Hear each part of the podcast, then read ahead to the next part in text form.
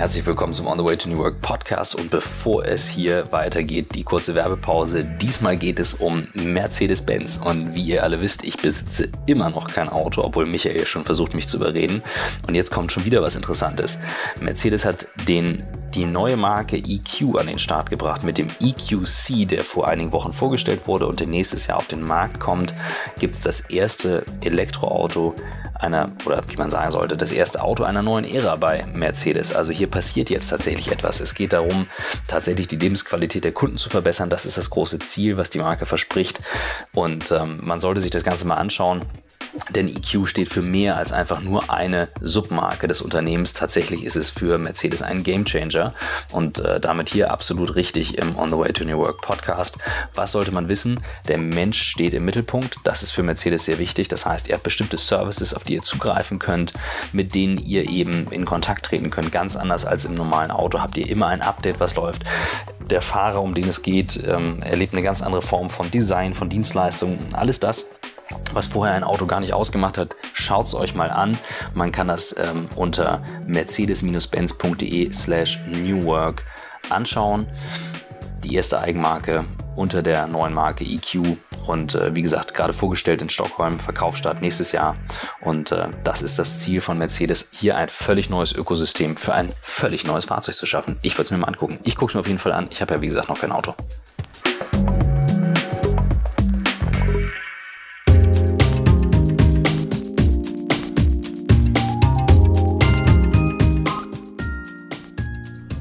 Herzlich willkommen zum On the Way to New Work Podcast mit Michael Trautmann und Christoph Magnussen. Und wir sitzen im Büro in Berlin bei Florian Heinemann, dem moin, moin.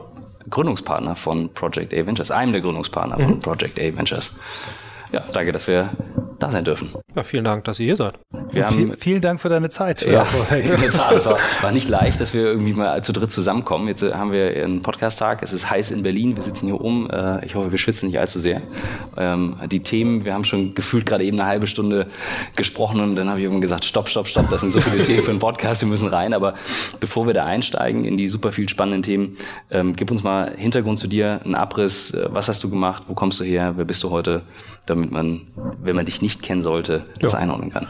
Ja, also 42 Jahre alt, ähm, wohne hier in Berlin, verheiratet, vier Kinder und ja, habe nie einen normalen Job sozusagen gehabt in meinem Leben, war immer im Internetbereich, Digitalbereich unterwegs seit 99, also direkt nach dem Studium gegründet. Äh, die Älteren äh, erinnern sich, das war damals eine heiße Zeit. Äh, also jeder, der nicht bei fünf auf den Bäumen war, hat irgendwie ein Internet-Startup gegründet, äh, so ich dann auch. 99, das war ein Marktplatz für antiquarische und gebrauchte Bücher. Äh, Just Books hieß der damals. Ähm, und ich wurde hin, da hinzugenommen äh, in ein Team von Assistenten von einem Lehrstuhl und äh, die haben mich gefragt, weil ich mich ganz gut so mit Internetthemen auskannte. Das war ja damals doch so mit äh, Dial-Up und bist du schon drin und sowas, ne? Also die Boris Becker Zeit. Ähm, und äh, die Älteren erinnern sich auch an den noch. Äh, und ja, und dann äh, wurde ich damit hinzugenommen als sozusagen die Internet-Guy, was damals noch äh, was ziemlich anderes war als heute. Und das äh, lief auch ziemlich äh, gut, muss man sagen. Also wir haben damals äh, Angel Investment bekommen von den OnVista Gründern und dann kam äh, Boda Venture Capital dazu. Drei Millionen Mark waren das damals, unfassbar viel Geld für einen 23-Jährigen, der vorher noch nie mehr als irgendwie 5000 Euro oder Mark auf dem Konto hatte. Ähm, und ähm, das ähm, lief ziemlich gut, muss man sagen. Also viele Schwierigkeiten, aber es, es lief im Verhältnis noch ziemlich gut. Also wir haben es noch geschafft, ähm, halbwegs vernünftig äh, uns zusammenzuschließen mit einer kanadischen Firma, die hieß AB E-Books, machten eigentlich genau das gleiche, was wir machten. Das war so der letztendlich Marktführer in dem Bereich antiquarische Bücher. Und die wollten gerne nach Europa, haben uns dann übernommen. Das war so ein Verhältnis 23, 25 Prozent äh, der Anteile, die wir dann bekommen haben als Altanteilseigner äh, Just Books. Und daraus wurde dann eben AB E-Books als, als Gesamtfirma und AB E-Books ist dann 2006 von, von Amazon übernommen worden. Das war eigentlich eine ziemlich gute Geschichte äh, für uns und, und mit diesem Geld, äh, was da rauskam, das war jetzt nicht wahnsinnig viel, aber es war schon, wie gesagt, für die 2001er Zeit, das hätte auch anders laufen können,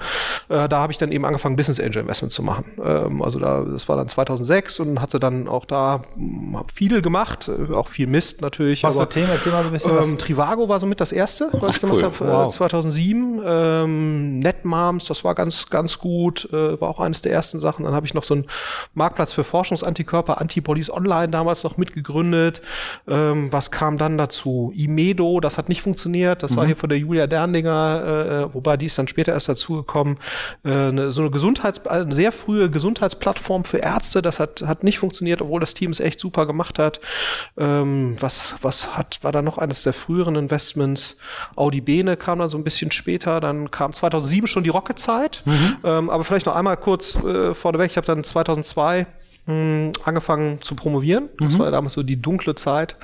Äh, äh, niemand äh, wollte mehr in Internetthemen investieren, habe dann äh, angefangen zu promovieren in, in Leipzig Bereich Entrepreneurship, habe dann auch sehr ernsthaft überlegt, an die Hochschule zu gehen. Also habe das sehr ernsthaft wow. vorangetrieben, mhm. promoviert, habe dann auch angefangen zu habilitieren an der RWTH Aachen und wollte eigentlich ähm, sozusagen war so die Idee, ich mache so ein bisschen Business Angel Investments, mache äh, so weiter Scott so, Galloway. Äh, so genau, so, ja, wobei äh, natürlich auf einem ganz anderen Niveau, Intellekt, intellektuell, finanziell auf einem ganz anderen Niveau. Aber äh, bin dann äh, äh und dann kam aber 2006, äh, als ich dann eben diese ersten Business Angel Investments gemacht habe, fing eben die Samwas da damals auch äh, an zu investieren. Die waren damals gerade bei Yamba mhm. ausgeschieden. Und, und ich hatte bei Yamba neben der Promotion, das ist so ein bisschen der dunkle Fleck meines Lebenslaufs, relativ viel von den Marketing-Themen und, und äh, BI-Themen, die bei Yamba liefen. Also Yamba war ja so die ersten, die TV damals äh, äh, damit zwar MTV kaputt gemacht haben, aber gleichzeitig eben gelernt haben, wie kann man äh, TV das, Glaubst du wirklich, dass, dass, dass das was damit zu tun hat, dass ja, MTV nee, kaputt da, Das glaube ich. äh, es, wird, es wird ja immer so gebunkelt. Ich glaube, MTV hat sich schon selbst zerlegt. Ja. Äh,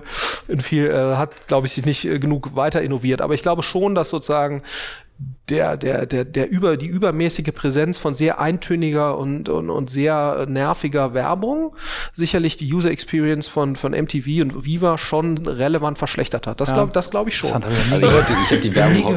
aber, aber, aber jetzt, wo du sagst, sag ich ja. Das ich habe also ich hab zu der Zeit wahnsinnig viel MTV geschaut ja. ey, und Handy-Klingeltöne, klar, ja. ne? Also, und weißt du, ich glaube sozusagen, das Frequency Cap, was man ja vom, von Bannern kennt, ja, das hätte durchaus bei TV-Werbung, glaube ich, schon auch eine gewisse Sinnhaftigkeit äh, gehabt und, und äh, da hat man wieder Gier, Gier hat man wieder Hirn gefressen, äh, damals bei MTV und, und äh, ich glaube schon, dass das ein gewisser Beitrag dazu war, äh, weil ich glaube, das passt einfach null zu diesen positiven Emotionen, die ja Musikvideos eigentlich auslösen sollen, ja, ja. wenn du dann den äh, verrückten Frosch dazwischen hörst. Naja, also da hatte ich halt äh, relativ intensiv eben mit, mit den Sammer-Brüdern zusammengearbeitet, insbesondere im Bereich eben Marketing, BI, das waren immer meine Steckenpferde, also ich habe immer, vielleicht auch anders als, als das andere Leute, die äh, ich habe an der WHU studiert, äh, habe ich nie so eine starke Tendenz in Richtung General Management und Strategie und sonst irgendwas, mhm. sondern ich war ich immer sehr fokussiert auf inhaltliche Themen. Ähm, mhm. Also bei mir war das eben von Anfang an dieses Marketing-Thema. Ich habe eigentlich mein Leben lang äh, Digital-Marketing äh, gemacht und eben BI, äh, also Business Intelligence, was damals noch anders hieß. Wie haben wir das genannt damals? Web-Controlling haben wir das damals. Web-Controlling haben wir das damals genannt. Aber das war, das war eigentlich immer so, da habe ich die Entwicklung relativ stark verfolgt, habe das dann eben auch bei Yamba versucht voranzutreiben. Ähm, da auch eine Menge mh, heutiger Weggefährten kennengelernt und dann äh, eben 2006 haben die Samwas angefangen zu, äh, zu investieren. Damals noch aus dem EFF, European Founders mhm. Fund. Das ist das letztlich das Vorgängervehikel vom Global, Global Founders Capital, was heute sozusagen der VC-Arm von Rocket ist. Ähm, und dann war eben die Idee mit Rocket Internet, das kam 2007, äh, wo quasi die Idee war, können wir es irgendwie schaffen, den Entrepreneur in seiner Relevanz äh, etwas zurückzuschrauben, äh, äh weil er eben dann auch teilweise Dinge macht, die Oliver nicht so gut gefallen haben. Äh, und ob man da nicht so ein bisschen die die, ähm, die, äh, ja, die Learnings, die sich immer wieder wiederholenden Learnings stärker in Investments oder in Themen, die man vorantreibt, äh, reinbringen kann. Das war ja letztendlich die Idee von Rocket, also zu sagen, ich baue eine operative Kompetenz auf bei einem Investor und versuche äh, diese operative Kompetenz letztendlich immer wieder anzuwenden. Mhm. So, und, und, und da hatte Geschwindigkeitsvorteil, Qualitätsvorteil. Genau. Und weil du ja schon ähm, damals ja nur B2C-Themen gemacht und da hast du natürlich immer sehr ähnliche Herausforderungen. Wie kriegst du Kunden? Wie kannst du die binden? Äh, so ähm, äh, und und wie musst du eine User Experience gestalten? Das war ja schon in der Zeit relativ ähnlich. Ne? Also äh, äh, weil es eben, ob du jetzt da Schuhe verkaufst oder oder irgendwas anderes, das war dann äh, und letztendlich Dating-Plattformen oder so. Du hast schon relativ stark starke Parallelen. Naja, und dann hatte mich Oliver eben gefragt, ob ich mir vorstellen könnte, da mit als Geschäftsführer reinzugehen. Das war am Anfang, war das noch relativ klein, da war der Hauptschwerpunkt lag auf dem EFF, also auf dem European mhm. Founders Fund, nicht auf Rocket. Und das Shift kam dann im Prinzip äh, durch die Lehman-Krise, also die Älteren erinnern sich, 2008, mhm. äh, als nämlich der äh, European Founders Fund nicht mehr wahnsinnig viel Geld bekommen hat. Das kam damals von United Internet, die quasi ihren kompletten Free Cashflow in äh, den European Founders Fund investiert haben. Und dann äh, shiftete das Richtung Rocket, äh, weil man, weil das, das letztendlich das Inkubationsmodell, was Rocket vorangetrieben hat, eben kapitaleffizienter war.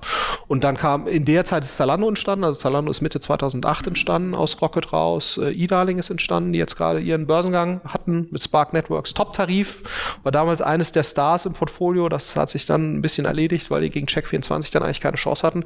Aber Rocket betreut.de ist damals gestartet aus mhm. Rocket, lief eigentlich auch gut.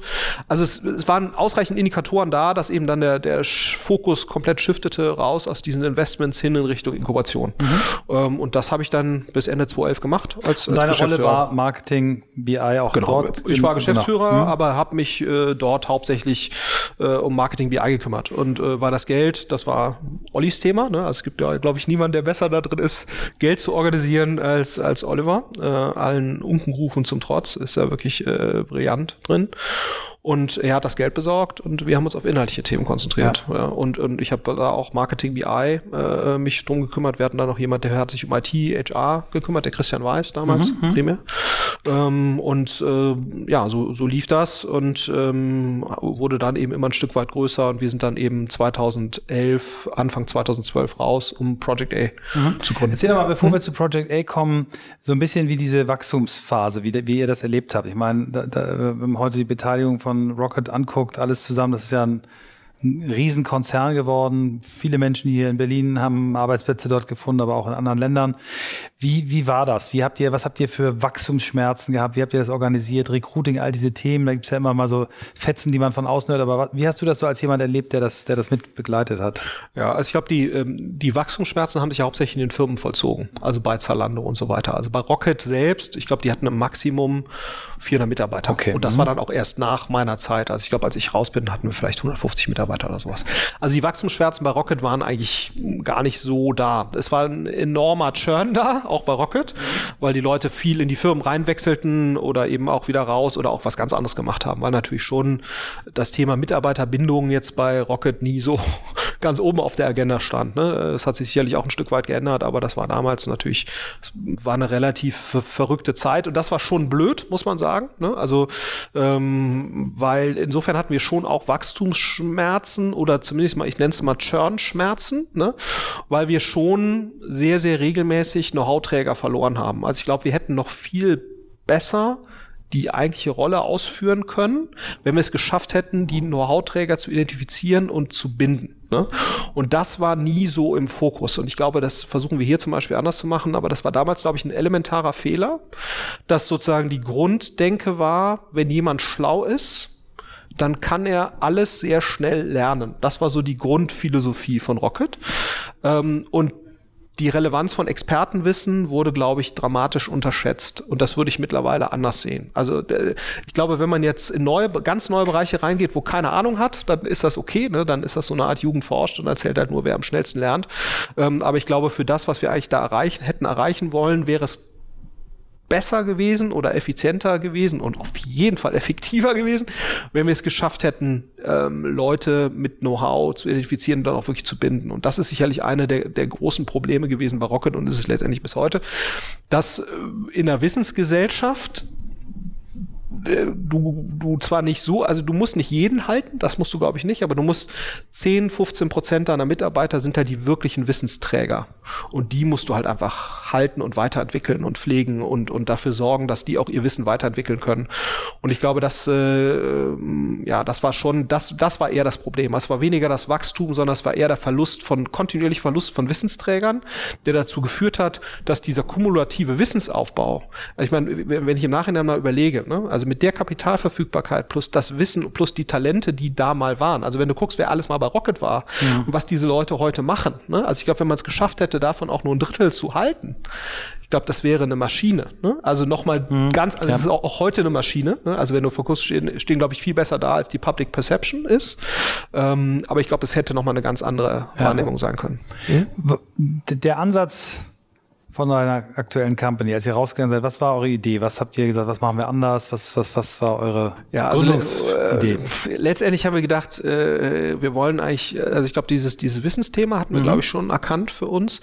Und eigentlich haben wir gesagt, wir wollen das Ganze so ein bisschen netter machen, ein bisschen kleiner machen äh, und, und stärker auf Gründer konzentrieren. Das mhm. war schon eines der wesentlichen Learnings. Äh, also nicht Menschen sagen, wie sie es zu machen haben, sondern Leute zu finden, wo man sagt, wow. Ja, äh, die machen das, ne? Weil ich glaube, das ist schon mal ganz lustig. Also der Inkubator, heute ist ja Inkubator durch die Dominanz von Rocket sehr stark besetzt mit eigentlich einem gründerfremden Vorgehen. Also im Sinne von, der Inkubator denkt sich irgendwas aus und dann werden irgendwelche Menschen rekrutiert, die das dann machen mhm. und die werden zwar Equity incentiviert, aber sind letztendlich nicht die Gründer. Ne?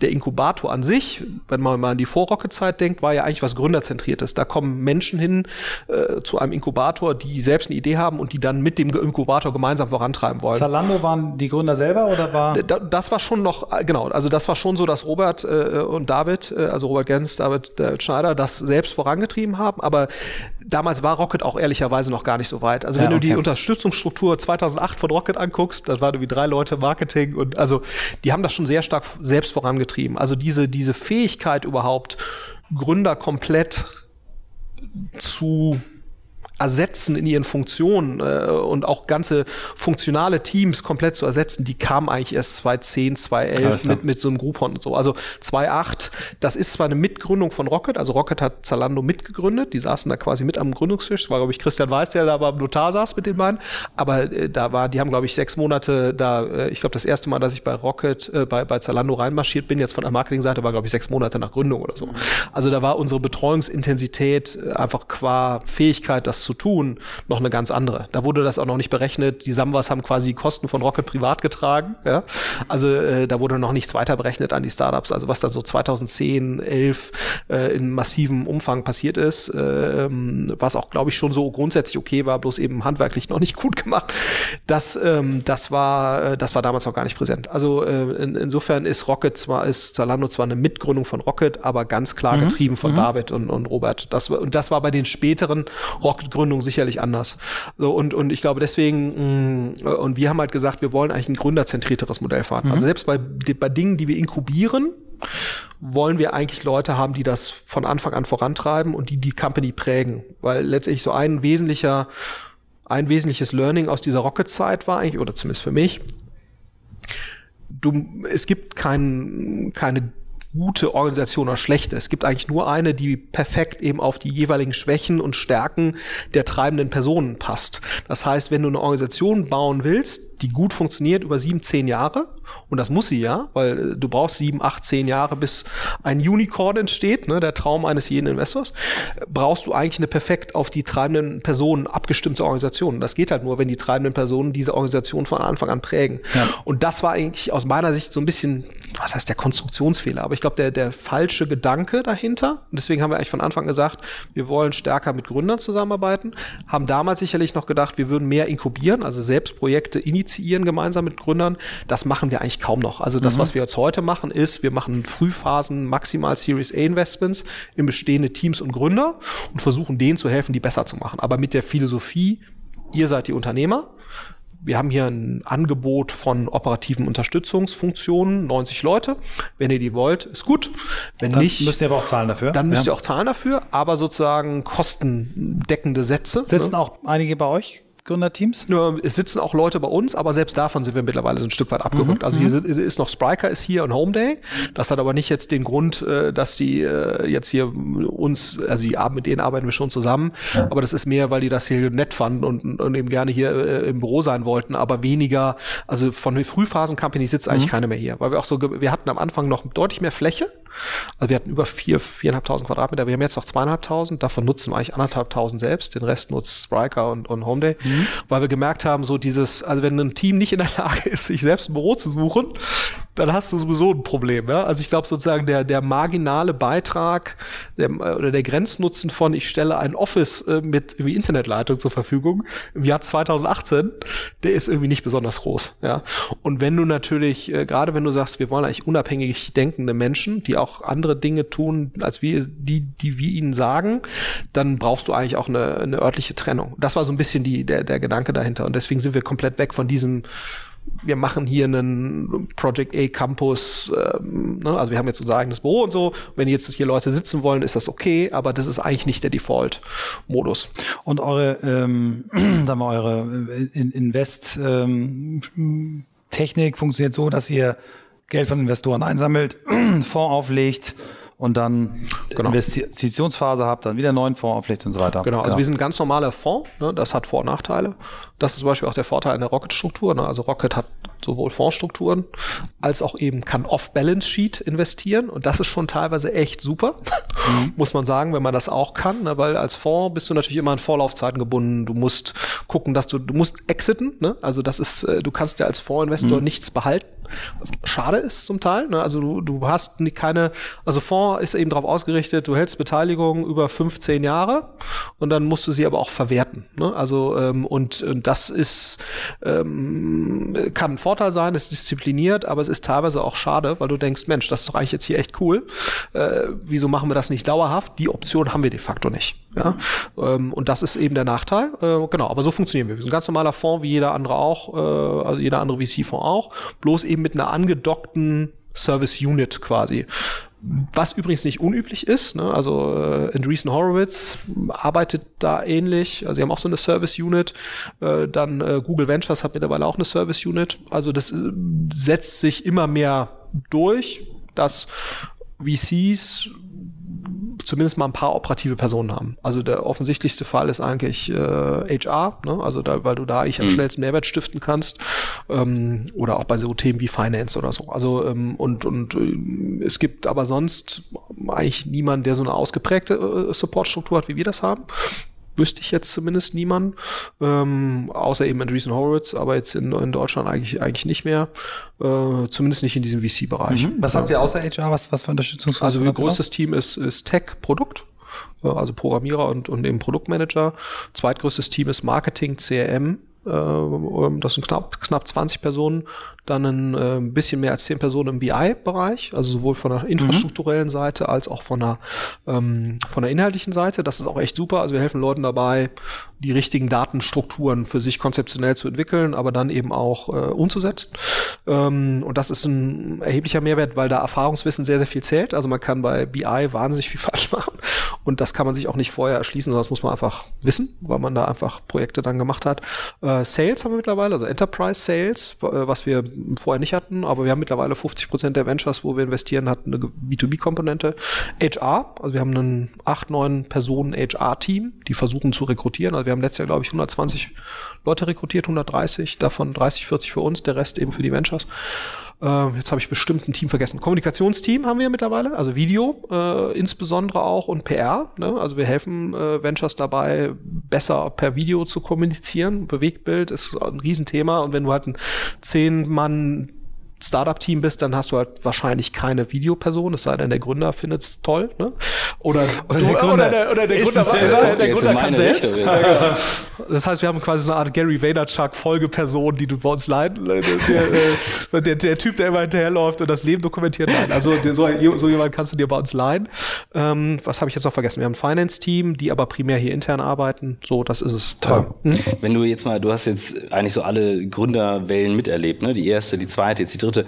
Gibt es signifikante Unterschiede, gerade auch wenn Jüngere zuhören, die können sich das gar nicht mehr vorstellen. Also die können schon teilweise die 2008er Zeit, 6er Zeit nicht mehr erleben. Was sind so Punkte, wo du sagst, das ist echt anders als damals?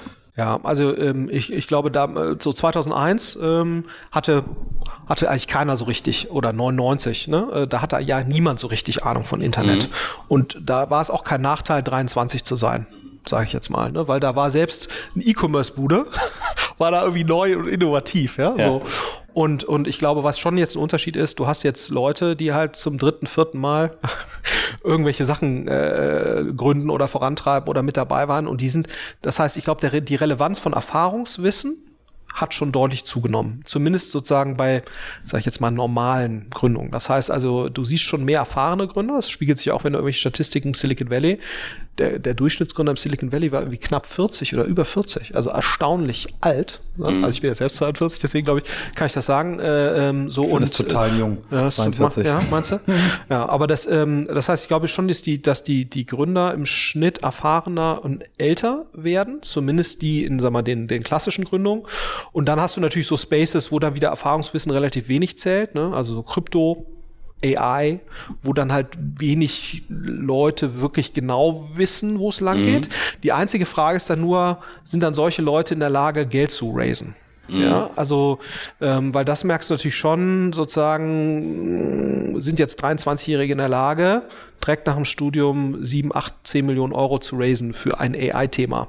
Daran scheitert es dann eben häufig schon. Also insofern, ich glaube sozusagen, äh, genau, also, äh, also sprich, was ist der Unterschied? Mehr erfahrene Gründer, mehr Technik-produktlastige Gründer. Also ich glaube sozusagen der Anteil von deswegen kann ich das glaube ich auch wieder sagen, WHU-Studenten, die sich ohne irgendwie Produkt, IT, Ahnung jetzt in irgendwas reinstürzen, nimmt tendenziell auch ab, weil sozusagen schon erkannt wurde, dass quasi das Thema Produkt, User Experience, IT so erfolgsrelevant ist ähm, bei den Themen, dass es schon Sinn macht, dass diese Kompetenzen im Gründerteam auch vorhanden sind. Also ich glaube, so, so dieses, dieser Switch von IT ist so eine Art Enabling-Funktion, um irgendwas zu erreichen, hin zu IT ist eigentlich, IT und Daten sind eigentlich immer im Kern dessen, was man macht. Das hat sich sicherlich massiv geändert und ist eigentlich ganz spannend, äh, weil das natürlich auch bedingt, dass wir hier uns, also dass auch VCs sich eigentlich ändern müssen, ne? weil wenn du guckst, wer sind jetzt deutsche VCs, mhm. sind häufig muss man auch sagen. Schon ein paar Ingenieure sind auch dabei, aber es sind viele Ex-BWLer, die Geld gemacht haben in der ersten Generation, dann Geld eingesammelt haben. Ich kann das, glaube ich, sagen, weil ich, wie gesagt, genau da reinfalle, aber von IT eigentlich jetzt keine ernsthafte Ahnung habe, ne? muss, man, muss man auch sagen. Also ich glaube, für BWLer ganz okay. So, aber, äh, und, und da merkst du eben auch, wie dann sozusagen jetzt die Investoren mhm. versuchen, ihre Technologiekompetenz zu steigern, indem sie halt technologielastigere Partner reinholen und, und, und äh, Investment-Team und so weiter. Also ich glaube, das hat sich schon gedreht, weil ich glaube, so, so dieses, ich mache das einfache Arbitrage-Game, womit man irgendwie 2,8 äh, sehr gut noch Geld verdienen konnte, das ist eben, mhm. das wird, die Wahrscheinlichkeit damit erfolgreich zu, zu, zu sein, ist, ist deutlich geringer. Ja. Themenmäßig hast du jetzt gerade mal ähm, Blockchain, AI und solche Themen genannt. Da, also gefühlt, also ich kriege tatsächlich auch über das über, über YouTube die Jüngeren, die das eher gucken, die dann schreiben und die sind eher in den Bereichen AI, Blockchain, fragen sehr häufig dazu. Ähm, das ist für dich schon auch so ein Bereich, wo du sagst, okay, der ist jetzt so äh, rough, da kann man auch relativ viel mitgestalten. Jetzt mal mhm, Geld Absolut. hin oder her. Ja, genau, genau. Also ich glaube, wenn man in der Lage ist, da ähm, äh, genau, da kann man auch, weil da Erfahrungswissen eben relativ wenig zählt, ne? weil ich glaube, was jetzt genau äh, im Bereich Blockchain da genau die Sachen sein werden, Ansätze sein werden, die sich jetzt durchsetzen. Ne? Und ich klammer jetzt mal bewusst Kryptowährungen aus. Yeah. Ne? Ich glaube, das ist nochmal different story. Ähm, ähm, auch, auch diskussionswürdig, aber äh, wie gesagt, da, sondern mir geht's jetzt wirklich um die, um die Technologie an sich. Also äh, wie wird dieses dezentralisierte Internet, wie, was wird da, was sind eigentlich jetzt genau die Vorteile, ähm, äh, was werden da genau die Anwendungen sein, die dann wirklich mm, Nutzervorteile generieren, ne? weil das äh, so, ich glaube, da ähm, äh, kann es sogar eher ein Vorteil sein, nicht zu erfahren zu sein, mhm. ne? äh, weil du dann eben nicht zu stark in alten Mustern denkst. Ähm, ja. ähm, Digital Health ist ein Bereich, den wir uns jetzt angucken. Da wäre es wahrscheinlich hilfreich, nicht zu stark in alten Mustern zu denken. Andererseits brauchst du brauchst natürlich wissen, ja. brauchst ja. das Netzwerk, ne? so um da erfolgreich zu sein. Ähm, so äh, insofern, aber das ist jetzt ein Bereich, den wir uns jetzt eben äh, ein Stück weit stärker angucken.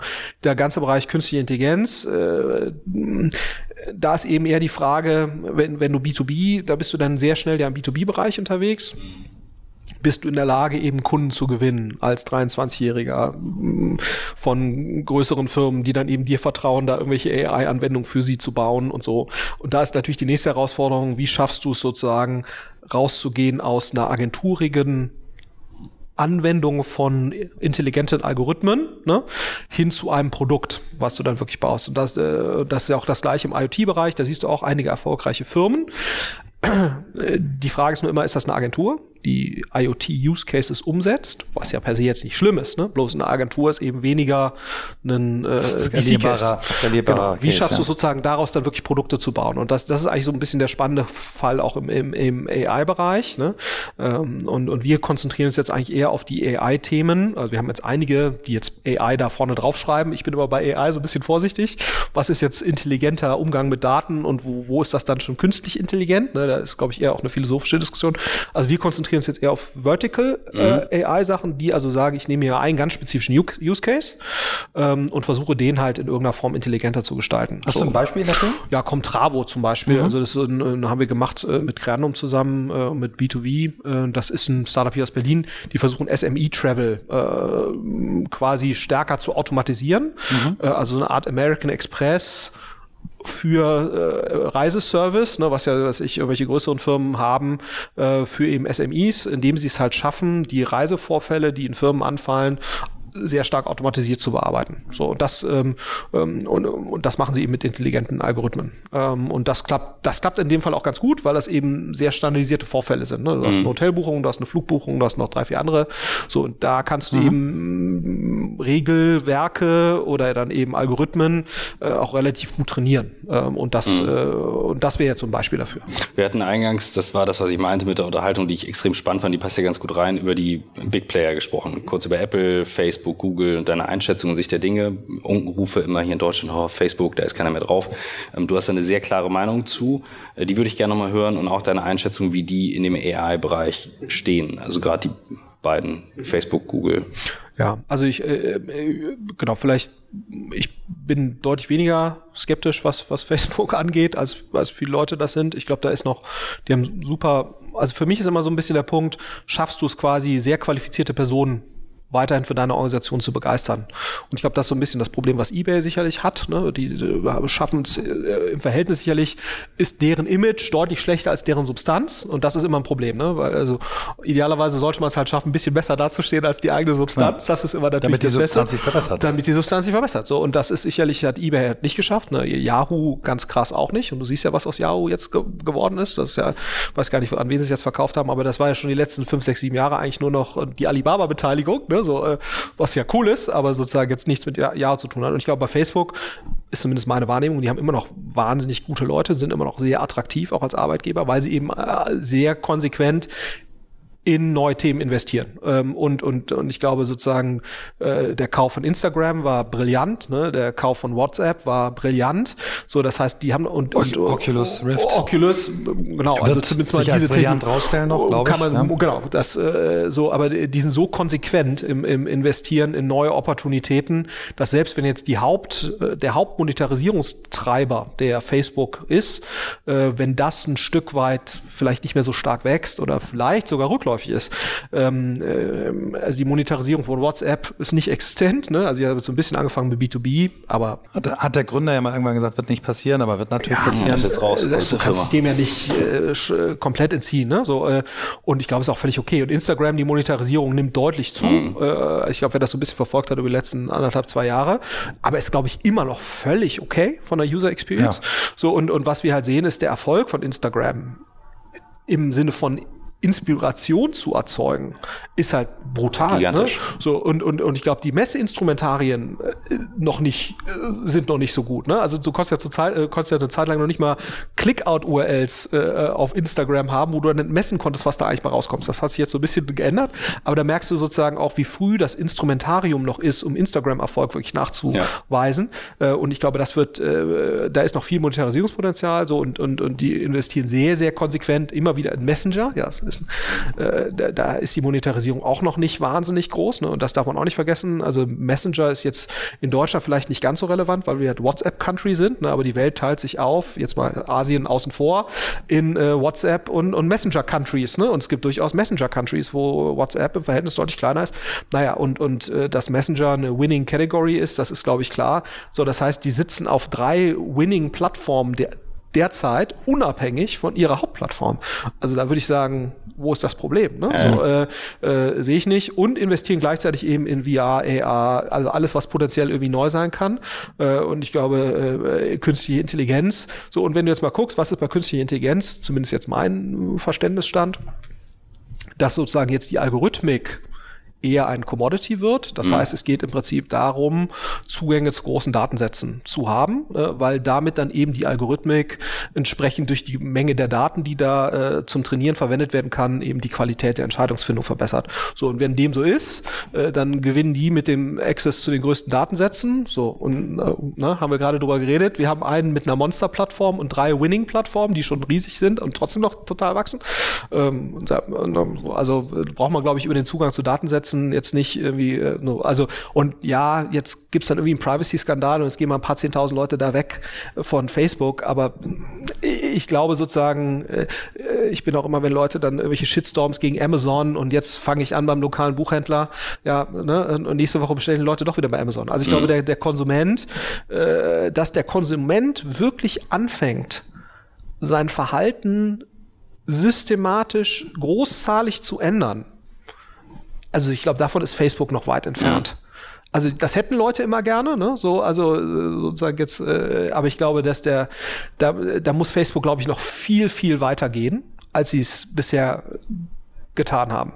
Und ich glaube vor allen Dingen, und da, dazu, und vor allen Dingen, ich glaube, was immer so ein bisschen unterstellt wird oder mitschwingt, ist ja auch immer, oh, Facebook agiert böswillig. Ne? Äh, und ich glaube, die, man kann sagen, die agieren vielleicht maximal fahrlässig und ungeschickt. Ne? Also, so, also da ist ja niemand, der sagt, äh, ich will jetzt hier möglichst viel Schindluber mit den Daten meiner Nutzer treiben. Man muss ja überlegen, das Incentive von Facebook ist ja, dass sie möglichst viel Vertrauen bei den Nutzern erzeugen, damit die möglichst viele Daten da lassen, damit sie letztendlich die Werbemöglichkeiten auf diesen Daten, auf ihren Plattformen möglichst exklusiv für sich haben. Das heißt, die haben eigentlich den aller, aller, aller größten Incentive, dass die Nutzer sich bei denen wohlfühlen, möglichst viele Daten erlassen, möglichst sicher sich fühlen, weil nur dann halten sie ja ihren wahnsinnigen Datenqualitätsabstand gegenüber anderen Plattformen, ne? Mhm. weil das muss man ja realistisch so sehen. Niemand, wie gesagt mal Alibaba außen vor für die chinesische Welt, verfügt ja annäherungsweise über einen so großen Datenschatz pro Konsument wie Facebook, der sich über Facebook Connect auch noch äh, über Drittplattformen äh, ausbreitet und so weiter. Also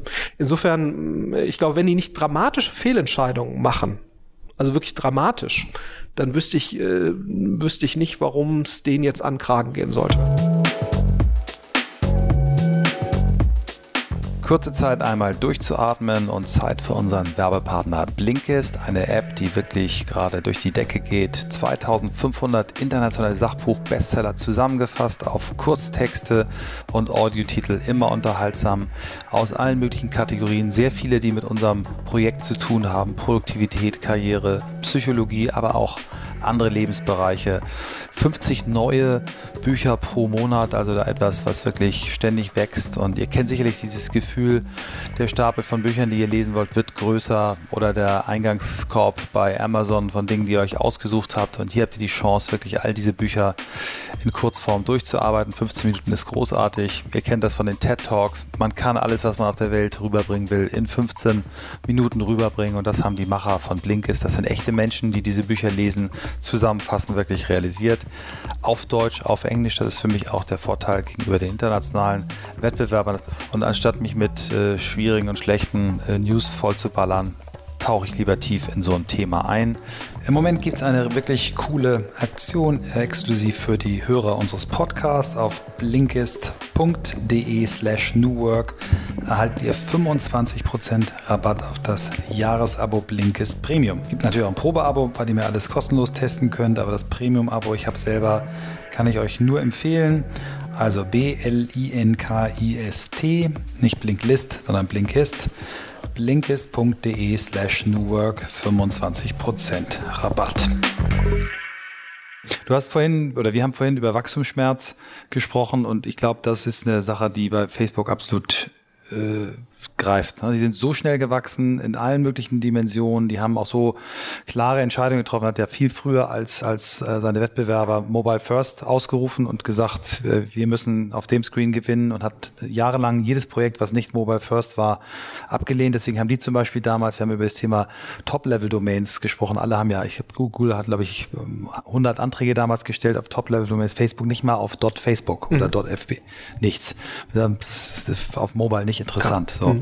Und wenn man das sich anguckt, auch wie die jetzt, wie, also meiner Meinung nach, wie ernsthaft die jetzt ähm, das Thema in der Werbung aufgreifen. Wir haben es jetzt heute äh, am Wochenende erlebt, äh, mein älterer Sohn, äh, Instagram-Post, äh, tolles Video, kleines Video gemacht, Musik draufgepackt, nicht so richtig über Copyrights nachgedacht. Das hat zwei Sekunden gedauert, war es geblockt. Mhm. Ne, also die, auch Copyright-Schutz, also die sind, die, die betreiben hohen Aufwand und ich sehe das, sehe das ähnlich wie du. Und wenn man jetzt sagt, okay, Cambridge Analytic, was äh, für eine Aufregung war da, auch zum Teil zu Recht, ähm, aber das ist jetzt ein paar Monate her und es redet kein Mensch mehr drüber. Ne? Ja, und, und es war halt ähm, ein Fehler, ja. Also es ja, war nicht böswillig, sondern ja. es war einfach ungeschickt. Ja. So und, und, und, und vielleicht ein bisschen naiv, ja. ja. So, aber ich glaube, solange die es schaffen, die, ihre eigene Paranoia äh, beizubehalten, zu mhm. rechtzeitig zu erkennen, oder oh, ist Instagram-Shit, die mhm. kaufen wir jetzt halt mal für eine Milliarde. Ne? Also wo jeder gesagt hat, weiß, weiß nicht, ob ich erinnert, da dachte hier, das sind 17 Leute. Ja, so, klar, wie kann man das kaufen? So, und heute der brillanteste Kauf ever. Ne? Und selbst wenn jemand WhatsApp, Zweifel, 300 Leute, äh, selbst wenn jemand, selbst wenn mal zwei, drei Fehler machen, ja, äh, bei den Calls. Solange, ich glaube, solange die diese Risikobereitschaft erhalten und es schaffen, diese Instagram-Gründer dann auch zu halten und happy zu halten, so. Ich ja. habe einen, einen Satz noch, den ich, ja. als ich das erste Mal bei Facebook im Headquarter war und auf so einen Spruch zulief, äh, Zitat von Mark Zuckerberg, if we don't create the thing that will kill Facebook, someone else will. Ja. So, und das, glaub, das, das strahlen die auch aus. Ja. ja. und das ist ich würde mal gerne eine Sache ansetzen, weil ich habe immer so ein Video von Jeff Bezos im Kopf von 99, ich habe es dir noch nicht erzählt, wo er interviewt wurde und einer sagt, ja, sie werden hier verklagt, von äh, Walmart verklagt sie und wie heißt der Bookstore da, ähm, der große in New York. Barnes, Barnes, Noble? Barnes Nobles, was damals viel größer war ja. als Amazon. Und dann Bezos sagte, der immer so viel lacht, ist ja großartig, ähm, der dann sagte, yes, yes, of course. Um, I tell the people to wake up petrified and scared every morning. I, I teach the people. Und das ist so eine Haltung, die er in das Unternehmen reingebracht hat. Du hast es gerade für Facebook erwähnt. Da würde ich gerne mal drauf eingehen. Ist das etwas, was du beobachtest bei den US-Unternehmen, dass sie das wirklich haben? Dieses, boah, ne, wer ist der Nächste? Und fehlt das hier manchmal? Oder siehst du das hier auch? Also ich, ich bin mir unsicher, ehrlicherweise. Was ja die entscheidende Frage ist, ist hängt das an einem Zuckerberg? Mhm. Zuckerberg, Zuckerberg? Hängt das an einem Bezos oder ist das institutionalisiert? Kann ich dir ehrlicherweise gar nicht sagen ist eigentlich auch egal. Ne? Aber es wäre natürlich schön, wenn es institutionalisiert wäre, ne? äh, weil du dann natürlich in der Lage wärst, quasi, selbst wenn mm, Zuckerberg keinen Bock mehr hat oder, oder äh, von Baum fährt oder sonst irgendwas, dass das dann eben so weiter funktioniert. Und da bin ich mir unsicher. Ich glaube, man wahrscheinlich ist es schwer, das zu institutionalisieren, weil du natürlich auch im Silicon Valley, man die Leute verdienen einen Wahnsinn. Also ich, ich weiß nicht, ob es möglich ist, eine, eine Organisation institutionell non-complacent zu kreieren, ja, weil ich glaube, die, wenn du mal, ich meine, du hast das sagen, du kriegst da Essen und du wirst massiert und jeder will von dir und du kannst nächste Ecke 50.000 Dollar mehr, so, ne, also ich, und da, und ich glaube, 95 oder 98 Prozent der Menschen werden dann halt complacent. Und deswegen ist halt die Frage, aber ich glaube, auf der anderen Seite, du brauchst, glaube ich, nicht 500 Leute, die nicht complacent sind, sondern es reichen halt pro Organisation drei, vier, fünf ja. Leute. Mhm. So, und ich glaube, solange du es schaffst, diese drei, vier, fünf Leute zu haben, ist es okay. Und ich glaube, das ist, wird halt die Herausforderung sein. Und, und ob die das hinkriegen, das weiß keiner. Das, das genau darauf will ich hinaus, ne? weil das ist für mich so einer der, der Kernpunkte, bei denen ne, ich merke, kriege das viel als Feedback. Ne? So, wenn die so Leute sagen, so, ja, worauf kommt es jetzt gerade drauf an? Also ich, das ist eine, halt, das ist eine ja, Haltung. Ist eine das Haltung. ist eine reine Haltung. Und wir laufen manchmal in Firmen rein, wir haben das ja, erleben das ja auch, große Firmen, super erfolgreich wo du das Gefühl hast, okay Leute, habt ihr eigentlich nicht gemerkt, dass gerade links, rechts an euch äh, alles vorbeizieht, was ja. vorbeiziehen kann? Ja. Und mit einer völligen Selbstgefälligkeit äh, sagen, eigentlich alles tut die komplett. Und äh, gefühlsmäßig da drüben entsteht aus dieser Haltung, sei, sei es nur das Gründerteam, eine, ein ständiger Challenge-Kampf, wo die sagen, it's a game and we want to win the game. Und wir wissen halt, die Halbwertszeit des Geschäftsmodells, was wir gerade machen, ist 15 Jahre Maximum. Ja. So, das heißt, wir müssen jetzt quasi schon, wie eine Pharmafirma, ne, die quasi immer schon weiß, dass Patent läuft aus. Wir haben jetzt genau, keine Ahnung, wie lange die Dinger laufen, 15, 15, Jahre Zeit ne? und dann läuft dieses Patent aus. Geschäftsmodell als, als, als, äh, als Medikament zu begreifen, was irgendwann kein Patent mehr hat. genau. Und dann, dann kommen die Generika-Hersteller und ja. machen mich platt. So, und die, die, und die Pharma-Menschen wissen das von Anfang an. Das Problem ist bei normalen Geschäftsmodellen, du weißt halt nicht, ne? wann ist der Generika-Moment. Ja? ja? so, das weißt du halt Patent nicht. Hast. Ja. Ah, weil du kein Patent, aber, aber letztendlich ist es ähnlich. Ne? Und ich glaube sozusagen dieses, ich muss eigentlich eine Pipeline haben. Ich brauche eigentlich kontinuierlich eine Businessmodell-Pipeline. Äh, muss immer wieder so. Und ich glaube, da, das ist sozusagen etwas, was deutschen Unternehmen vielleicht äh, ein Stück weit abgeht, weil ich glaube, so, so, so, so dieser, was heißt deutsche Unternehmen? Also das kann man jetzt vielleicht so auch nicht sagen. Aber ich glaube sozusagen, ist, wenn du guckst, wie sind deutsche Unternehmen, ist zumindest meine Wahrnehmung, wie sind, ist die deutsche Wirtschaft nach dem Zweiten Weltkrieg groß geworden, indem du halt äh, äh im mittelständischen Bereich Nischen beackert hast, für die sich keine Sau interessiert hat und, und deswegen bist du da Weltmarktführer geworden und hast da 20% EBIT-Rendite erzielt für 35 Jahre. Äh, deine Familie ist reich geworden, ohne dass es irgendwer mitgekriegt hat, so richtig. Ne? So. Und das ist halt in der Plattformwelt, da zählt halt Größe. Ne? Mhm. Also Scale ist nochmal viel wichtiger, deswegen das läuft total konträr gegen das SMI-Modell, ne? schon doof. So und und sozusagen glaube ich auch so dieses wenn du guckst sozusagen, wie viel Zeit in irgendwelchen Unternehmen, mit denen du sprichst, ne, wie, wie stark da über Steueroptimierung und so weiter nachgedacht wird, anstatt die beste Versicherung ist ja nicht Steueroptimierung, sondern die beste Versicherung ist ja das nächste Geschäftsmodell. Und ich glaube, die, diese, und ich glaube, so diese, diese, die, die, die abnehmende Halbwertszeit von Geschäftsmodellen, die wird, glaube ich, schon ein Stück weit unterschätzt. Und dass das nochmal was anderes ist, als jetzt die nächste Produktlinie rauszubringen. Ne?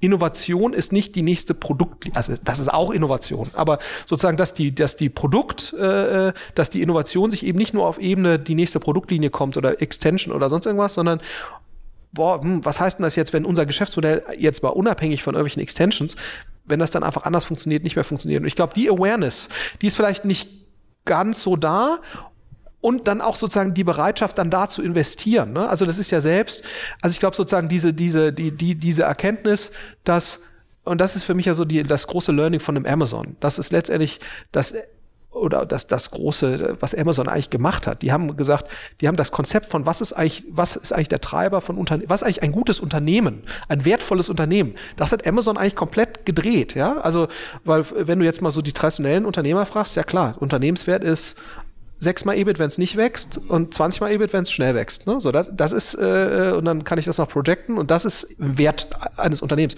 Und äh, Jeff Bezos hat halt gesagt, nee, hier gibt's keinen EBIT. Ne? Hier gibt's äh, hier gibt's operativen Cashflow und der wird reinvestiert, weil ich das euch Investoren ausschütte, damit ihr eure nächste Wohnung kauft, die irgendwie mit 5% rentiert. No fucking dann way. Kauft ne? euch eine andere Aktie. Äh, kauft euch eine andere Aktie. So, äh, und, und das ist schon brillant, ne? Und trotzdem eben mehr Shareholder Value erzeugt, als alle Typen, die da irgendwie ausschütten. So, und ich, und ich glaube sozusagen dieser, und, und diese Erkenntnis, dass es gibt mehrere Wege zu einem wertvollen Unternehmen. Das Cashflow generierende, das ist ja nicht wie, aber, äh, und dass, dass sozusagen ich, ich baue ein Asset, was potenziell Cashflow generating ist, aber ich reinvestiere diese Cashflows eigentlich kontinuierlich in neue Assets, die potenziell Cashflow generating sind, dass das wahrscheinlich sogar das überlegene Modell ist, wenn es denn funktioniert. Es ist riskanter, aber überlegen, weil du natürlich kontinuierlich deine Wettbewerbsfähigkeit verbesserst, während der Kollege hier kontinuierlich seine Wettbewerbsfähigkeit ausschüttet ne, äh, an irgendwelche Aktionäre, die damit irgendwelche Dinge machen. So ähm, beides ist okay. Ne, so bloß ich glaube, wenn das Modell hier funktioniert äh, und da kommt natürlich Venture Capital ins Spiel, ne, weil Venture Capital äh, finanziert halt letztendlich die Phase, die du halt brauchst, um deine ersten Assets zu generieren, äh, um überhaupt zu zeigen, dass du vielleicht in der Lage bist, das zu tun.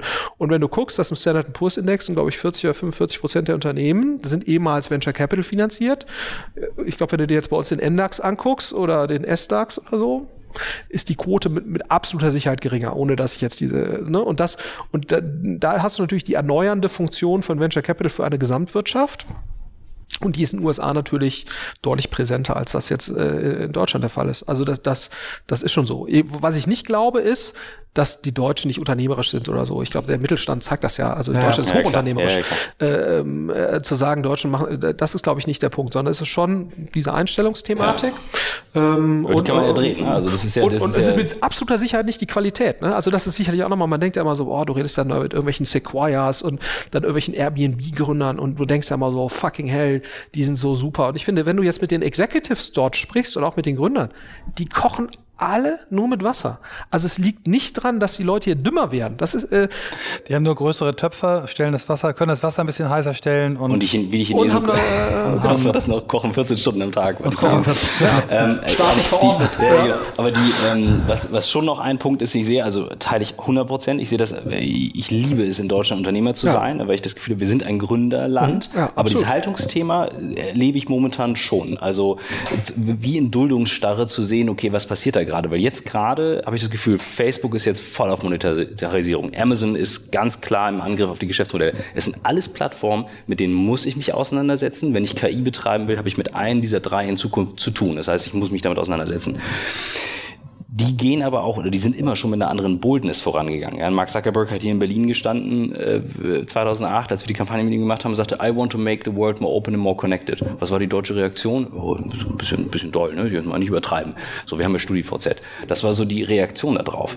Und das zeigt so, wie wir mit solchen Sachen umgehen. Jetzt kommt KI, Blockchain, nächste Themen wo ich sage, okay, das könnte einen seriösen Umgang damit geben. Du beschäftigst dich damit, investierst, du guckst die Sachen an, versuchst es zu verstehen, wo viele sagen, ja, Spielkram, Spielkram, Cloud.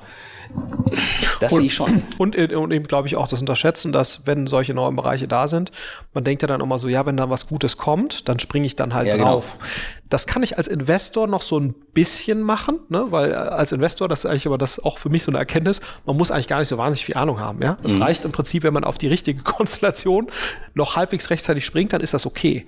Als Unternehmer kann man das eigentlich nicht machen. Also ja. als Unter äh, oder als Unternehmen. Ja, man muss, man braucht ja da die operative Expertise und, und es ist eben schon so, dass operative Expertise in neuen Bereichen bildet sich halt nur aus durch Machen ne? und probieren mhm. und, und, und eben äh, äh mit Dingen rumexperimentieren, äh, äh, aller äh, äh, sozusagen R&D.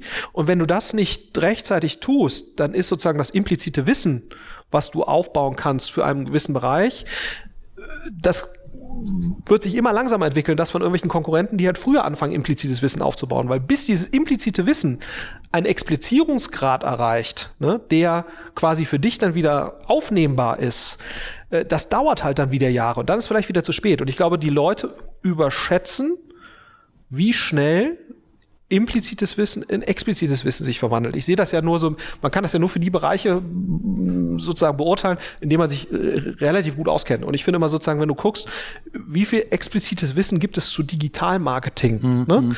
Da gibt es ja irgendwelche Kurse an irgendwelchen Unis und dann guckst du dir das an und dann denkst du so, boah, ne, ist jetzt besser als kein Digitalmarketing-Kurs. Aber ist jetzt ja nicht so, dass du jetzt so denkst, das ist jetzt irgendwie die Secret Source wie Wish oder Netflix oder Zalando Performance Marketing machen. Das wird jetzt mal hier irgendwie expliziert für den äh, 22-jährigen Bachelorstudenten oder äh, der jetzt dann kapiert, wie die das eigentlich da genau gemacht haben. Das ist ja nicht so, ne? So, und, und das ist ja nur schon acht, neun Jahre her, ne? So, und das kommt immer noch nicht an äh, in irgendwelchen äh, wo das? Wo liegt das? Was glaubst ja, du? weil natürlich die handelnden Personen das auch nicht unbedingt teilen wollen, ne? Ja, äh, ja oder äh, einfach, äh, wer, ne? also jetzt als als Professor an der Wharton äh, Business School kannst du halt eine halbe Million Dollar verdienen, ne? So, äh, ich weiß nicht, was du in Köln an der Uni verdienen kannst. So plus, dass du natürlich auch gar nicht berufen wirst, ne? Also du wer wer beruft schon einen Typen, der wie CMO von Airbnb war äh, in Deutschland an der Hochschule? Ja, ja. so. Ja, äh, so macht ja keiner. Ähm, vielleicht an der FH, aber dann hast du da natürlich wieder nicht die Top-Studenten. So, ja. so und das ist, ähm, das ist, äh, das ist schon nicht gut. Also, naja, und was will ich damit sagen? Äh, du musst letztendlich selbst implizites Wissen aufbauen. Ja. Das ist auch meine Erfahrung, wenn ich mich selbst weiterbilde ich unterhalte mich mit Leuten, die implizites Wissen in einem Bereich haben und versuche das für mich zu verstehen, ja.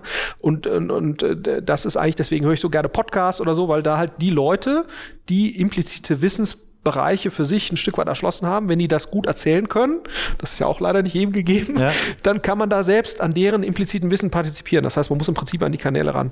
Ähm, und ich glaube, deswegen ist es ein Fehlschluss zu sagen, äh, da ist Blockchain und ich gucke da mal, was dann irgendwie kommt. Sondern ich glaube, wenn du, wenn du sagst, eine Telekom oder so oder eine, jede Bank, äh, die muss eigentlich da eigene Leute aufbauen, die sich damit beschäftigen. Und seriös dadurch, und nicht, nicht, als, nicht als Spielkram, ne? Genau. und, seriös, und werden dadurch, das darf man auch nicht vergessen, äh, ja auch wieder ein sehr attraktiver Arbeitgeber. Das das ist ja so ein bisschen das, äh, wenn du dann bei Facebook guckst, da arbeiten wie 40 Leute, die früher bei der NASA waren, ne, weil sie es so geil finden, jetzt da äh, bei Facebook an irgendwelchen Themen zu arbeiten. Alles hochqualifizierte Leute, äh, die da auch nochmal das doppelte Geld verdienen. Ne? So, also äh, ganz spannend eigentlich. Okay. So, ja. die kriegen da Research-Bedingungen, sagt der Typ auch, das ist Research-Bedingungen, die sind äh, nicht vergleichbar mit dem, wie sie es bei einer NASA hatten.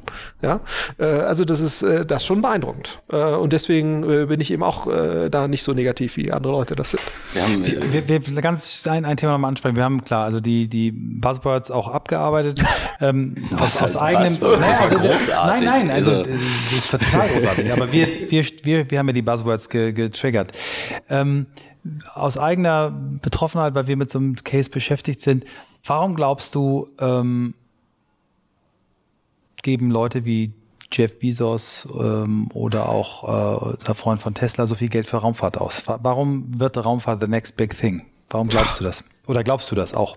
Ich kann das ehrlicherweise gar nicht beurteilen. Mhm. Also ich finde es beeindruckend. Ne? Ich meine, Jeff Bezos verkauft, glaube ich, jedes Jahr eine Milliarde. Eine Milliarde äh, seines privaten Vermögens. Äh, Amazon-Aktien, um da irgendwie das so, also deren Glaube ist ja, ne? aber wie gesagt, ich, hab, ich bin nicht in der Lage, das intellektuell kognitiv zu verstehen. Also du bist auch in keinem Geschäftsmodell dran, Nein. was mit Space also ich, zu tun ich, äh, ich, äh, ich schwanke noch so ein bisschen wie, ist jetzt Raumfahrt die neue äh, Yacht? Ne? Also früher dachte man so, okay. Mhm, das Hobby, also. Ich habe eine Rakete. Ich habe halt hier so, ich habe halt, ich habe jetzt hier so Chelsea oder so. Ne? Also ist ja. das so, ist das sozusagen Oli, ist das so Oligarchen-Spielzeug für Große? Ne? Also weil du halt sagst, so eine Yacht oder so ein Haus, ist doch kacke. Das kann sich ja jeder Milliardär da im Silicon Valley irgendwie leisten. Aber so eine Rakete, jedes Jahr eine Milliarde, das ist schon was für richtig große Jungs. Ne? Also wenn du so siehst, so Juri Milner, mhm. der dann äh, ja auch früher äh, nicht war gar nicht mal so früh, aber einer der früheren Facebook-Investoren äh, von DST, der schickt irgendwelche Partikel äh, zu Alpha Centauri, ne? Äh, wo du dich dann auch fragst, okay, äh, gleichzeitig habt ihr da irgendwelche Obdachlosen in San Francisco, kümmert euch doch einfach mal um die, ne? Das ist äh, so, das ist dann schon so der, der erste Reflex von mir, aber das sind ja alles sehr, sehr schlaue Leute und die glauben eben schon oder die sorgen sich eben drum, das ist mein Verständnis, dass die Welt oder die Erde als Lebensraum, nicht die Welt, sondern die Erde als Lebensraum ein Stück weit gefährdet ist. Und das ist ja ehrlicherweise, wenn man sich so diese Signale anguckt, ist das ja jetzt nicht komplett irrig. Ne? Ich, und da, davon sind die ja sehr getrieben. Ich meine, deswegen ist ja ein Peter Thiel, äh, deswegen ist er, äh, äh, wird er, wird er sozusagen, äh, hatte die neuseeländische Staatsbürgerschaft, ne? da, weil er denkt, Neuseeland ist wahrscheinlich der Platz auf der Erde, der, wenn es hier irgendwie, dann kannst kann. du noch am längsten leben. So und dann äh, ist halt die Frage, was dann? Ne? So und und und und zu sagen und das ist letztendlich eine reine Option, reiner Option Value ne? aus meiner Sicht. Mhm auf, wenn das Leben auf der Erde in dieser Form nicht mehr für diese Art von Menschen so möglich sein sollte, dann oder gegebenenfalls müssen wir irgendwelche oder können wir die Schadstoffe deutlich reduzieren, wenn wir halt da draußen irgendwelche äh, Dinge produzieren, die wir halt dann hier nicht mehr machen müssen. So, also das ist ja eher so als Option Value mhm, gedacht. Okay. Ähm, wir haben halt nur diese Erde. Äh, was können wir also irgendwie auslagern oder äh, um uns eventuell neuen Lebensraum zu erschließen? Ne? Oder eben Dinge, die unseren Lebensraum sehr stark belasten auszulagern. Äh, und, in, und wenn du halt genau, wenn du so viel Geld hast, äh, zu sagen, ich investiere jetzt irgendwie zehn Prozent meines Vermögens in eine Option, die potenziell sehr relevant werden kann, finde ich das ein sehr rationales äh, Investitionsverhalten. Also, und wahrscheinlich ist es das, ne? Also es ist wahrscheinlich so eine Mischung, ist wahrscheinlich auch ganz cool zu sagen, so, ich habe nicht nur Chelsea, sondern ich habe auch noch so, so, so, eine Rakete. aber, also, ja. aber ja, aber äh, genau. Ich und die Washington Post. ich will nicht der Spielverderber sein, aber das, äh, wir, wir, sind gerade durch eine Stunde schon durchgeflowt. Ja, wir können okay. diese zweite voll machen. Matze Hilscher hat neulich einen zweieinhalb Stunden Podcast ja, gemacht. Ja, ich glaube nur Paul Florians, weder Florians Nein. Kalender heute noch unser lässt das okay. zu. Und, äh, und wir sind nicht Matze Hilscher. Ja, äh, wir, können, wir können auch eine Runde zwei hinterherlegen. Also wir ja. können in etliche Themen eintauchen, aber äh, eine Sache, die du gerade angesprochen hast, du ziehst deine Inspiration von und dann sagtest du Menschen mit impliziten Wissen. Gibt es noch andere Quellen, wo du sagst, liest du, ist das was, was du tust oder wo ziehst du Boah, sonst noch Wissen her? Ich lese schon, aber eher, ich lese jetzt weniger Bücher. Äh, das liegt aber ehrlicherweise primär an der Familie, muss ich sagen. Äh, also ich komme mal abends nach Hause, versuche mich mit den Kindern noch zu beschäftigen mhm. Äh, und auch sonst, ich versuche einen, einen Nachmittag die Woche auch mit den Kindern zu verbringen und so weiter ähm, und muss dann einfach abends, mache ich meine E-Mails. Also mhm. ich lese eigentlich sehr gerne, habe früher auch sehr viel gelesen, auch zu Promotionszeiten und lese jetzt nur noch relativ wenig Bücher. Also ich höre sehr viel Podcasts, weil du das halt super unterwegs machen kannst und ansonsten kriege ich aber wirklich den Großteil meines Wissens, also ich lese schon so Hard Thing about Hard Thing Things und solche Sachen, ne? So, oder, oder weiß ich, Innovators Dilemma, so das schon, aber ich lese jetzt nicht jede Woche zwei Bücher, ne? wie mhm. das ja manche durchaus machen. Und ich glaube, das würde ich auch tun, wenn ich keine Familie hätte. Ja, so das schon. Aber jetzt, äh, für mich ist das effizientere in der Tat wie Podcasts hören und ich unterhalte mich einfach mit Leuten äh, über kontinuierlich über inhaltliche Themen und wodurch ich auch ehrlicherweise relativ viel lerne, zumindest für mich. Deswegen mache ich gerne Podcasts, deswegen mache ich gerne Vorträge. In dem Moment, wenn ich mit Leuten wie mhm. euch jetzt spreche, merke ich sozusagen, mhm. wie sich mein Wissen entwickelt und meine Vorstellung entwickelt, meine Einschätzung und dann merke ich auch nochmal, wo sollte ich jetzt eigentlich nochmal ein bisschen tiefer rein, ja. so. Also ich, ich mache das sehr, sehr gerne. Äh, deswegen habe ich auch früher immer gerne Vorlesungen gemacht an der Hochschule, weil du dann so merkst, äh, wenn du es anderen Leuten erzählen musst, da baust du selbst noch eine ganz andere Verständnistiefe auf und das erlaubt dir quasi dann nochmal irgendwie weiterzugehen.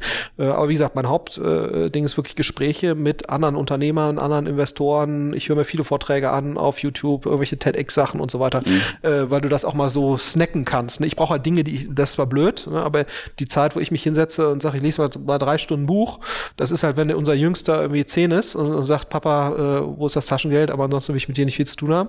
Oh, ich hoffe, das dauert noch ein bisschen. Deswegen ver verbringe ich ja viel Zeit mit denen, damit dieser Zeitpunkt wirklich spät kommt.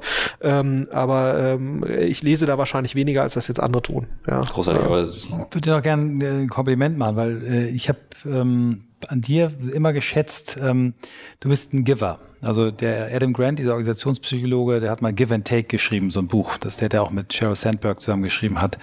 Und der teilt die Welt eben auf in Menschen, die ähm, nehmen, also die immer einen Schnitt machen wollen, die tauschen, wo man ganz genau, wenn ich dir was gebe, du bist jemand, der gibt. Und, und, und du gibst eben in Gesprächen unheimlich viel. Du äh, kommst zu OMR, du, du lässt an deinem Leute an deinem Wissen teilhaben. Ich weiß noch, als ich für mein, mein neues Sportthema, äh, was ich habe, mal eine Frage hatte, der sagte, Philipp, hey, äh, ich, Philipp Westermeier, ich du kennst ja Florian, aber ich schreibe ihm mal eine Mail, wie du dann wirklich eine Stunde Zeit genommen hast, äh, Wissen zu teilen. Das ist echt großartig. Mhm. Vielen Dank auch dafür. Ja. Nee, also das ist, ähm, wie gesagt, das mache ich nicht nur für, für die Leute, sondern ich Nein. lerne da selbst bei. Ähm, und, und es ist für mich eben auch, ja, also ich habe damit sehr gute Erfahrungen gemacht. Ja. Also ich kann das jedem mhm. nur empfehlen. Ich glaube, es passt auch zu meiner Persönlichkeit. Ich glaube, man kann jetzt kein Giver sein, wenn man jetzt eigentlich äh, von der Persönlichkeit nicht so ist. Aber ich, ich, ich, ich sage das auch immer meinen Mitarbeitern hier, es ist erstaunlich, was dann doch zurückkommt. Ja, ich glaube, man sollte, man sollte jetzt nicht immer genau gucken irgendwie so, ne? Aber äh, ist nicht für jeden so. Aber ich habe damit zu mit 90 Prozent der Menschen ohne das jetzt nachzukontrollieren, aber wenn man mal so drüber nachdenkt, machst du da sehr, sehr positive Erfahrungen mit. Ja. Und das äh, kann ich äh, jedem nur nahelegen, weil man ja immer so denkt, boah, äh, ist das, ist das irgendwie richtig? Und äh, ich weiß noch, zu Rocket-Zeiten, da sollte ich ja immer nichts teilen. Und ich glaube, wenn wir mehr geteilt hätten, das wäre besser gewesen. Also, äh, auch für die Organisation. Ich, ich finde also, auch, also ich kann mich auch nur unterstreichen, dreimal und du warst auch mit einer Inspiration, auch Alex auch, dass wir gesagt haben, auch Podcast, wir haben auch Alex damals gefragt und auch Video. Also ja. sagen viele, bist du bescheuert, äh, wie kannst du nur Sachen rausgeben? Also, irgendwie kommst du wieder zurück. Ja.